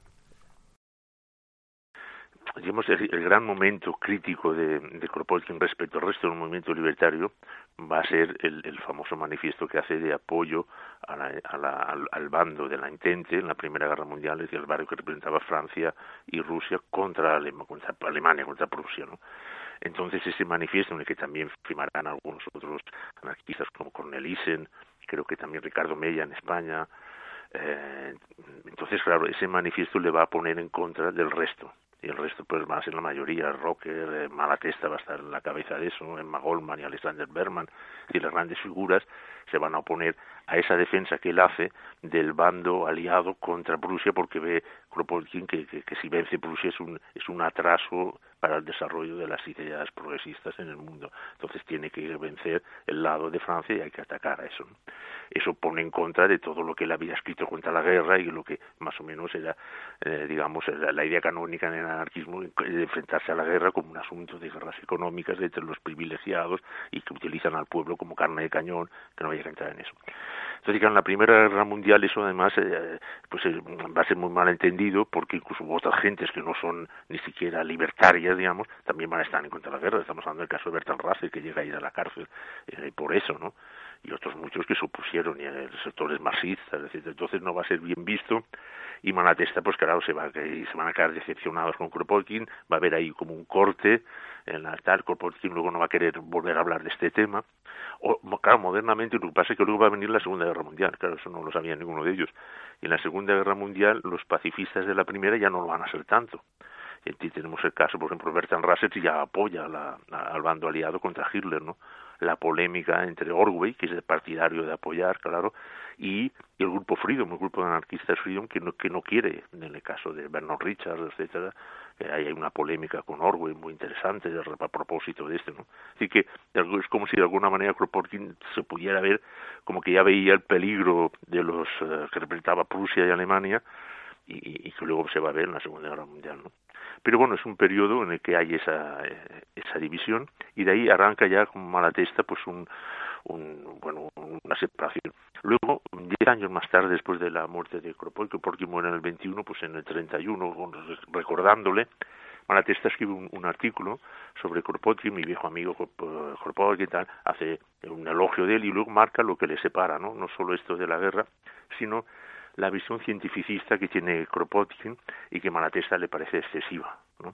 Entonces dice, Kropotkin era un poeta de la ciencia, ¿no? Pero eh, se dejaba llevar demasiado por la pasión, esa pasión que le llevaba a ayudar siempre, a implicarse en la ayuda, en la ayuda y en y, no ser no ser eh, digamos impasible ante la injusticia, pues esa misma pasión le traiciona cuando hace sus trabajos científicos, porque va siempre a decantar a buscar las cosas que le sirven para mantener la tesis que previamente ha establecido, ¿no? Entonces esa es la crítica que le hará Malatesta y luego le hace una tercera crítica en ese mismo texto donde habla de ese cientificismo en el que cae, uh, cae Kropotkin, como caen otros muchos científicos, que quieren ver el mundo desde una visión global, uno lo que los alemanes llaman la Weltanschauung, ¿no? una visión, una cosmovisión, y que Kropotkin cita ahí Malatesta pues una serie de frases de Kropotkin donde hay esa, esa visión también, básicamente lo, lo, lo escribe Kropotkin en la ciencia moderna y en el anarquismo, ¿no? Una visión, digamos, omniabarcante científica del mundo. Mono... Universalista, ¿no? Típica de la ilustración y de la modernidad. Es como cuando le preguntan a este su visión del mundo. Bueno, es que ahí no tiene por qué tener una visión del mundo. Él tiene que tener la visión de, de, de lo que él sabe, ¿no? Pero todo lo demás. Entonces, esa, esa pretensión del científico de ya querer ligarlo todo, ese monismo cientificista, es caer en un mito, ¿no? El mito de la ciencia, ¿no? Que en aquella época, pues claro, la ciencia tenía toda la idea está del progreso científico, ¿no? Pero bueno, está bien que Malatesta pues lo, lo supiera bien. Y eso hace también cuenta como alguna vez habían acabado unas discusiones muy duras entre los dos y se habían como enfadado, seguramente pues cuando la relación afectiva es más fuerte, más te enfadas, ¿no? Pero bueno, Malatesta siempre va a reconocer pues el papel extraordinario de este hombre que fue Kropotkin, ¿no? Bueno, estaba recordando ahora a Bertrand Russell, que has mencionado antes, que precisamente cuando estuvo encerrado ¿no? en, por, por esta oposición a la guerra en la Primera Guerra Mundial es cuando quizás estuvo más cerca del anarquismo ¿no? en toda su vida y, y, bueno, aunque luego apoyase la Segunda Guerra Mundial, eh, habría que recordar también como, como creo que con noventa y pico años ya, eh, pues fue uno de los, digamos, de los eh, primeras espadas, ¿no? De las, del tema del desarme nuclear y, y demás, ¿no? Y, y bueno, y volvió a entrar en la cárcel precisamente con 90 años, ¿no? En un gesto también muy, muy simbólico, ¿no? Para precisamente que, obligar al gobierno a, a hacer sí, eso. Supongo que él fue feliz cuando lo vio meter en la cárcel con 90 años, ¿no? Eso es una fiesta, ¿no? Porque ya no lo, no lo iban a torturar, era simplemente una cosa simbólica, yo creo que él debió ser feliz. Pero efectivamente Russell había escrito los, los, Caminos de la Libertad, ese libro donde va, va narrando pues las diferentes opciones del socialismo y habla también del anarquismo. Él, más, lo vio siempre con, con ciertas simpatías, Luego Russell estuvo en Rusia cuando la Unión Soviética, cuando la dictadura se entrevistó con Lenin, ¿no? Y entonces dijo aquello tan simpático, y dice, hombre, la única justificación que encuentro yo a una dictadura como la bolchevique en Rusia, es que, claro, gobernar sobre 200 millones de personajes de Dostoyevsky es complicado. Tiene que ser mucho, sí, sí, sí. sí. Y luego salió y, y cuenta Emma Goldman, cuando, cuando también mi, mi, mi desilusión en Rusia en ese texto, cuenta que Emma Goldman luego se exilia a, a Inglaterra y habla con Russell buscando su colaboración en haciendo campañas de denuncia de los bolcheviques, ¿no? Y Russell pues la colabora con ella, pero también se da cuenta de la gran dificultad que supone romper lanzas contra la dictadura bolchevique en los años 20, cuando hacía aquello significaba que eras pues partidario del, del, del, del, fascismo, ¿no? si criticabas lo otro, ¿no? Entonces en Magoma se encuentra con esa dificultad y de las pocas voces que le pueden hacer caso está la de la de Bertrand Russell, ¿no? Tras la Revolución de Febrero y la caída del zarismo, Kropotkin volvió a Rusia en 1917 de, después de más de 40 años exiliado. Bueno, estos años, si, te parece... eh, bueno, me puedes contradecir, ¿eh? pero si no te parece nos lo saltamos porque ya les dedicamos un, un programa en profundidad y, y, y te termina muriendo en febrero de 1921. Eh, bueno, además en un momento bastante simbólico porque coincide más o menos con la, la represión de la comuna de Kronstadt, el, el décimo congreso del, del, del comité, vamos, del, del partido bolchevique, ¿no? Donde deciden que no van a admitir disidencias y, y, y oposición Sí, de, dentro de las propias bases, ¿no? Y, y es también el final de la, de la Magno China, ¿no? Por eso siempre me parece muy simbólico la fecha de la muerte de Kropotkin, porque coincide con esas semanas. Mm. Eh, ya para terminar, mm, ¿qué te gustaría destacar de Kropotkin? Eh, dentro de lo poliédrico de su vida y obra, mm, ¿con qué te quedarías o qué te interesaría que, que se quedasen los oyentes? Bueno, yo, digamos, del personaje de Kropotkin, bueno, una cosa es el personaje, ¿no? Que hemos estado aquí eh, hablando de él con, con, que inspira ese cariño, esa ternura de un hombre que, que, que procura ser bondadoso, ¿no? Pero, eh, digamos, de Kropotkin, de su obra, eh, las memorias son excelentes, son recomendables eh, de todo punto, son extraordinarias. La manera como aborda todo- todos los episodios de su vida y una vida tan interesante. Y luego yo me quedo con algo, con, con, con, alguna pequeña frase de ese, de ese folleto que alguna vez creo que lo hemos comentado, ¿no? A los jóvenes, ¿no? El folleto a los jóvenes, donde él cuenta, bueno, a ver, tú eh, eh, habla de un poco lo que ha sido también su situación. Has nacido, en una situación privilegiada, sabes leer y escribir, sabes, has podido estudiar, has tenido acceso eso, has podido ser ingeniero, arquitecto, abogado, etcétera, médico. Muy bien, pero hay un momento que tienes que plantearte que has podido ser todo eso porque otros no lo han sido y han favorecido que tú lo seas, porque han creado las cosas que hay en la sociedad de la que tú te has servido. Entonces llegará el momento que tendrás que devolver algo de eso o tendrás que estar con ellos, ¿no? No puedes seguir ese camino de privilegiado haciendo oídos sordos a lo que sería una justicia social evidente gracias a la cual tú te has, has tenido ese privilegio. ¿no? Entonces esa, esa idea de Kropotkin de no seas indiferente, no puedes ser indiferente, no puedes cerrar los ojos a la realidad que es la que te ha creado.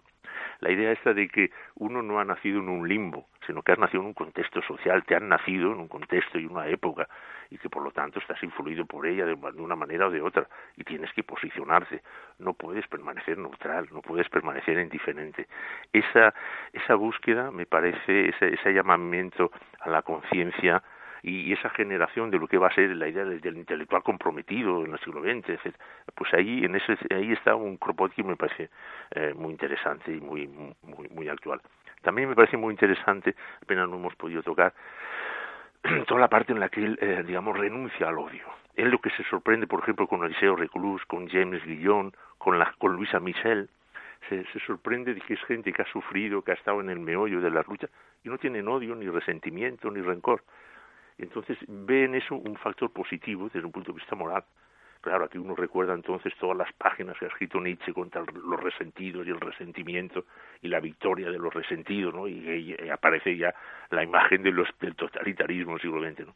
Pues efectivamente hay que evitar ese rencor y esa, esa sensación de venganza y, y entonces vivir en, en, esa alegría que nos sea permitida vivir, ¿no? Pero sin alentar eso. ¿eh? Y entonces, bueno, si conseguimos además que la gente eh, hay que hacer una labor con la gente privilegiada y culta para que abandonen su privilegio, también hacemos que la transformación social sea menos violenta, porque no se van a oponer a la pérdida de sus privilegios porque han comprendido que deben ser abandonados. ¿no? Entonces, es, con todo eso, yo creo que va saliendo una idea de, de, de, un Kropotkin, me parece muy actual, y que es una llamada a una conciencia moral que sigue siendo vigente. ¿no? Y yo recuerdo además, eh, por ejemplo, hace unos 15 años en una visita a Moscú, eh, fui a ver la tumba de Kropotkin. Bueno, sabéis que la casa de Kropotkin hoy en día es la embajada, la embajada palestina, lo que queda de la casa, porque claro, una casa con 50 criados no cabría allí, debía ser más grande, ¿no? Lo que queda de la casa es la embajada palestina. Y, pero bueno, fui a ver, el, lo enterraron en Novodevich. Novodevich es un monasterio donde enterraban a gentes famosas, ahí hay militares. Entonces estuve buscando la tumba de, de y de pronto di con ella. Es un pequeño monolito de unos dos metros que hicieron los compañeros, sufragaron y compraron, y ahí pone su nombre, pero estaba lleno de maleza en aquella época. Entonces eh, saqué mi, mi navaja de, de Boy Scout y empecé a recortar ahí la maleza para ver qué encontraba y en esas apareció la lápida de su compañera, tapada por la maleza junto al monolito, una lápida humilde, gris, eh, donde ponía el nombre de Sofía Negnov, su compañera, ¿no? Hombre, qué pena, ¿no? Eh, qué desproporción los compañeros, qué mal detalle, ¿no? Poner ahí. Pero claro, es que los eh, Kropotkin murió mucho antes que ella, ¿no? Treinta años más tarde murió ella y seguramente quiso coger ese papel tan humilde y ponerse al lado, en esa pequeña placa, ¿no? Y claro, un momento emocionante, ¿no? dices, hombre, ahí está la compañera. Esa compañera le sobrevivió, estuvo en el Museo Kropotkin, la hija, Alejandra, que bueno, que se exilió, no volvió a Rusia y estuvo en Estados Unidos, tradujo libros de, de, de, los escritores rusos, escribió un libro de cocina que yo tengo aquí, unas recetas de cocina rusa, que en vano he buscado cuál era el plato favorito de su padre o de su madre, no, no los cita, pero bueno, eh, digamos, eh, su, mujer siguió, su hija siguió en Estados Unidos como traductora y estuvo luchando también contra los bolcheviques. En fin, el trazo que ha quedado de, eh, físicamente, pues de, de Kropotkin es también el de ese hombre que, bueno, un hombre entregado, bondadoso, con, con su compañera siempre, siempre con él, de la que hay que hacer mención también en esa lápida humilde que descubrí debajo del, de la maleza. Y hoy en día Kropotkin es recordado en Rusia de nuevo como alguien eh, digamos, como una forma de socialismo opuesto al que, al que venció. Yo conocí en Rusia a la primera que escribió el primer libro no comunista, no, para criticar a, a Kropotkin, que fue Natalia Pirumova, una catedrática, y tiene su primer libro sobre Kropotkin y hablé con ella y estaba imbuida de ese amor por, por Kropotkin y que la gente lo reconocía en los medios oficiales como fin empezó a abrirse el panorama eh, libertario en el mundo comunista a poder leer algo y publicarse algo por vía de Kropotkin sus primeros la ética empezó a publicarse en los años 60 tengo una edición aquí etcétera es decir que Kropotkin en Rusia ha sido visto de alguna manera reconocido reconocido de alguna manera incluso en la época comunista ¿no? Y bueno fue fue un personaje muy muy muy querido no y con una gran impronta y bueno pues para terminar eh, eh, vamos no me resisto a hacer la, anécdota de cuando Ángel Pestaña no de eh, fue a Rusia como delegado de la CNT y, aprovechó para visitar al, al ya anciano Kropotkin no además que, que, le, que le dijo le dijo su mujer le dijo que, que no que no que no tratase del tema de la guerra y demás no para porque estaba ya mayorcito y demás y no quería que se acalorase demasiado. Y bueno tras la visita tras despedirse con un fraternal abrazo, eh, Kropotkin sacó del chaleco el, reloj que llevaba, que era un hermoso reloj de oro, y le mostró a, Pestaña orgulloso eh, su inscripción, ¿no? que ponía algo así como a iniciativa de los compañeros de anarquistas de, La Coruña, ¿no? para, para Pedro Kropotkin. ¿no?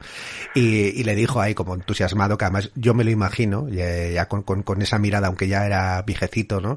Eh, con, con, esa mirada de, niño ¿no? que, siempre tuvo, ¿no? y, le, y le dijo a Pestaña que os tengo, os tengo siempre en el corazón, ¿no? Y estoy muy pendiente de lo que hacéis y, y demás. Claro, es que por ejemplo el viaje de Kropotkin a España está poco documentado. Él estuvo en España, a diferencia de Bakunin. Él sí estuvo, estuvo pasó por Barcelona con unos compañeros de la Internacional y luego en casa de Tomás Morago y luego fue a Madrid porque quiso ver eh, el Museo del Prado porque lo que le gustaban eran las vírgenes de Murillo. es el prototipo de mujer hermosa que él tenía, las vírgenes de Murillo, que, son muy guapas, dicho sea de paso. Entonces estuvo visitando el Prado también, ¿no? Eso nos lo explica un poco su biógrafo eh, Woodcock, ¿no? Y claro, las cosas de España, ¿no? Le dijo a, Pestaña, estoy muy interesado siempre por las cosas de España, ¿no? Y lástima que ya fue un viaje muy, muy breve, apenas unos días. Precisamente yo, digamos, fui a ver la casa de Dimitrov, de, que también ahora se ha convertido en museo, y fui con la descripción de pestañas. Y pestaña dice, cuando llegas a la estación de, tren, coges a la derecha, hay un pequeño montículo, miras a la izquierda, desciendes y está tu casa.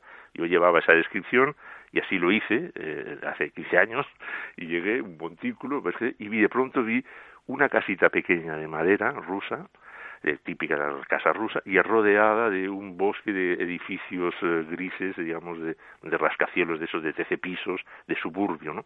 Y en medio esa casita, digo, no puede ser que haya quedado eso. Efectivamente, sí es. Estuve allí, estaba cerrado, todavía no era museo, luego hablé con la gente del pueblo que lo llevaban, estaban preparando el museo, reabrir el museo allí, en lugar de, de la casa natal donde había estado, lo querían hacer en Dimitrov y bueno, ahí les dejé, estuve viendo la casa por fuera, no pude entrar, pero bueno, es un Porsche, había sido guardería después de la muerte de, Kropotkin y se había mantenido frente a toda la, la, digamos, urbanística estalinista. Bueno, pues unos meses después de volver me enteré que se había quemado. Se había quemado un incendio y ahora la han reconstruido y parece ser que ya la han abierto como museo esa casa reconstruida. Digamos. Pero vamos, te quería comentar que llegué con la descripción de pestaña, que lo, lo describió muy bien el camino. Sí, sí, sí, sí, no, vamos, eh, muy influyente y bueno, me quedo nuevamente con, con, esa, con ese montón de crocoquín que, que, no, que relataban los, los colectivistas eh, del 36. Eh, Ignasi, muchísimas gracias por traernos la, al personaje de Kropotkin gracias a vosotros porque poder hablar de estos temas de, los amigos pues siempre siempre le gusta a uno claro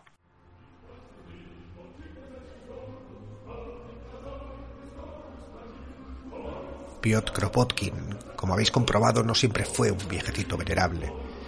De hecho, tiene tantas caras interconectadas y tantas capas de profundidad que es difícil ser justos con su figura. Para mí ha sido un placer hablar de su vida en tan buena compañía.